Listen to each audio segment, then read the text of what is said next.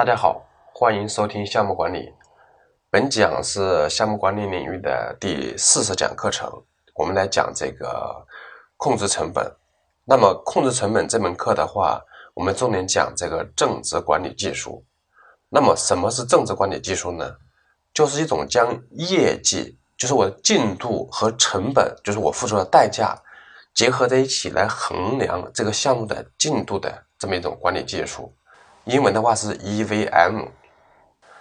正值管理啊，这个在我很多年前就是听很多这个讲项目管理的老师讲课的时候，这个说这个正值管理是非常非常重要的。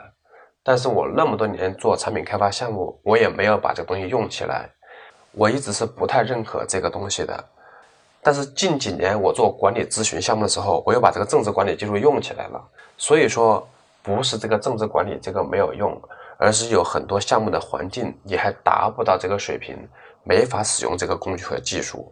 那么，比如说这个咨询项目对这个工时、人天、费用、进度是特别敏感的，所以的话，我们要近期的去测量我这个项目的费用的使用情况、项目的进度情况，以及到整个项目结束的时候，它所使用的工时以及费用的情况，要及时跟客户来报告这个状态。如果说这个进度，特别之后，这个费用的话超支的话，要提前给客户做一个预警，所以的话，我们要做一个平衡。好，我们来讲一下正值管理技术中的几个核心的词。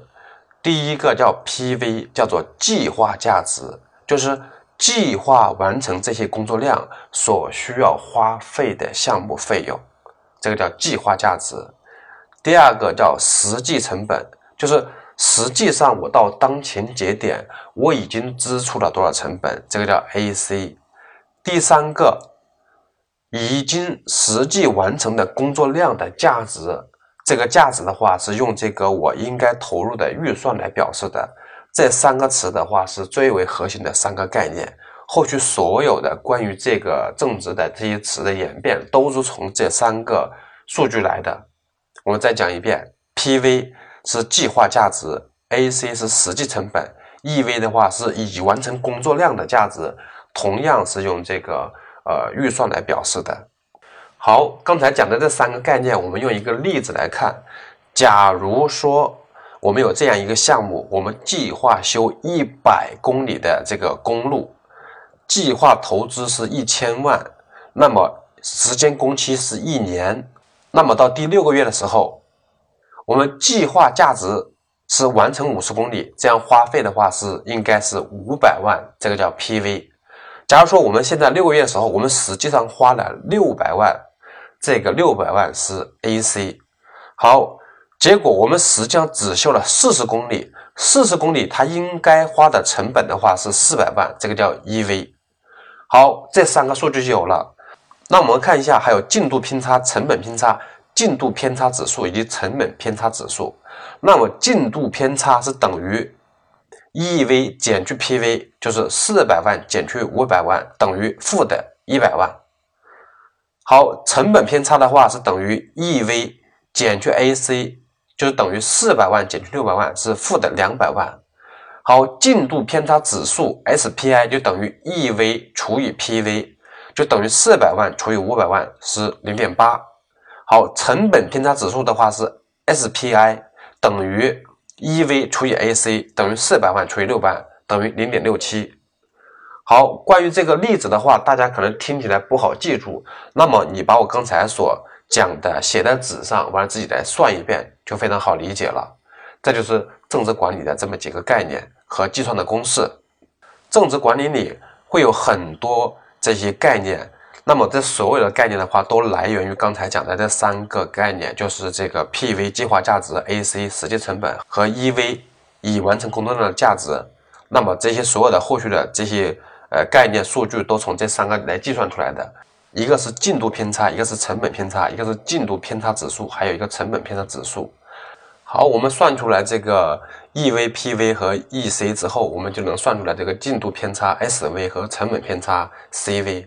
那么我们用来评估这个项目的一个状态，当 SV 就是进度偏差大于零，这个指数是大于零而那个 CV 是大于零的时候，表示项目当前的支出在预算范围之内，且项目进度是提前的，这种是最理想的一个状态。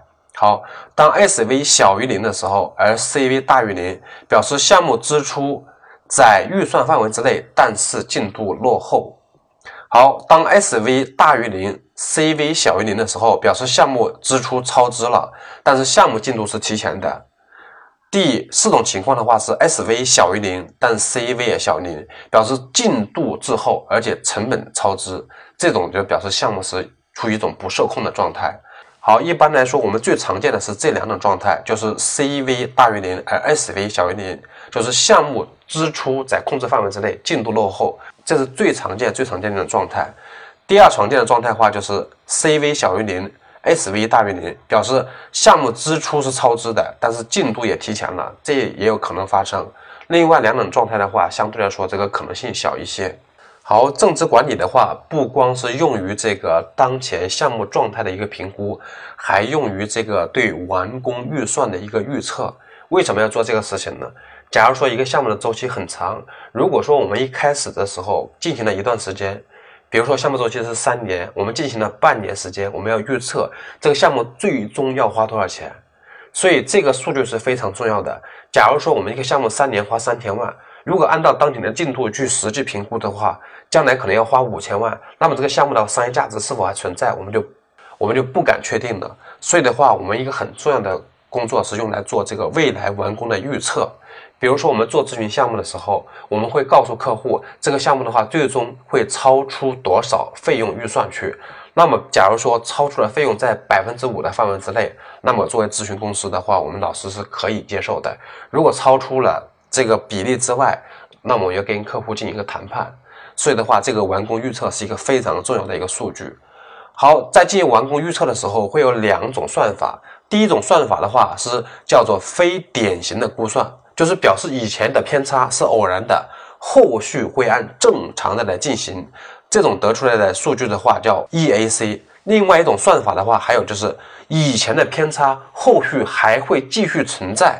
这种算法的话要得出来另外一种的一个结果，就是原来这个偏差的话是会一直继续的，后续没法纠正。所以的话，这也会得出来一个结果。我们要考虑到。这个以前的影响因素在后续是否正常的会存在？这两种算法会得出来不同的一个结果。好，这两种算法至于选择哪一种，我们要根据我们这个偏差的原因去分析，最后我们按哪种情况去计算。不管按哪种算法去计算的话，最后你算出来完工预算和它的原来的计划的完工预算，这个是有偏差的。当然没有偏差更好。一般来讲是有比较大的偏差的。如果这个偏差比较大的话，我们要给项目发起人或者说咨询项目跟客户、跟甲方进行沟通来解决这个问题。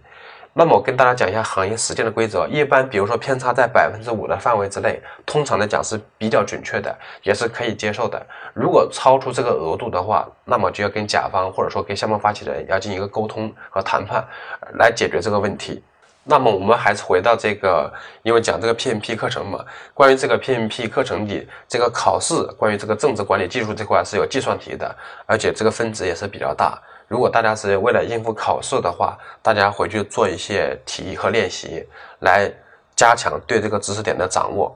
那么我讲的更多的是这个知识和在实践应用的时候要注意哪些点。好，那么本讲的内容就讲到这里，欢迎大家收听下一讲内容。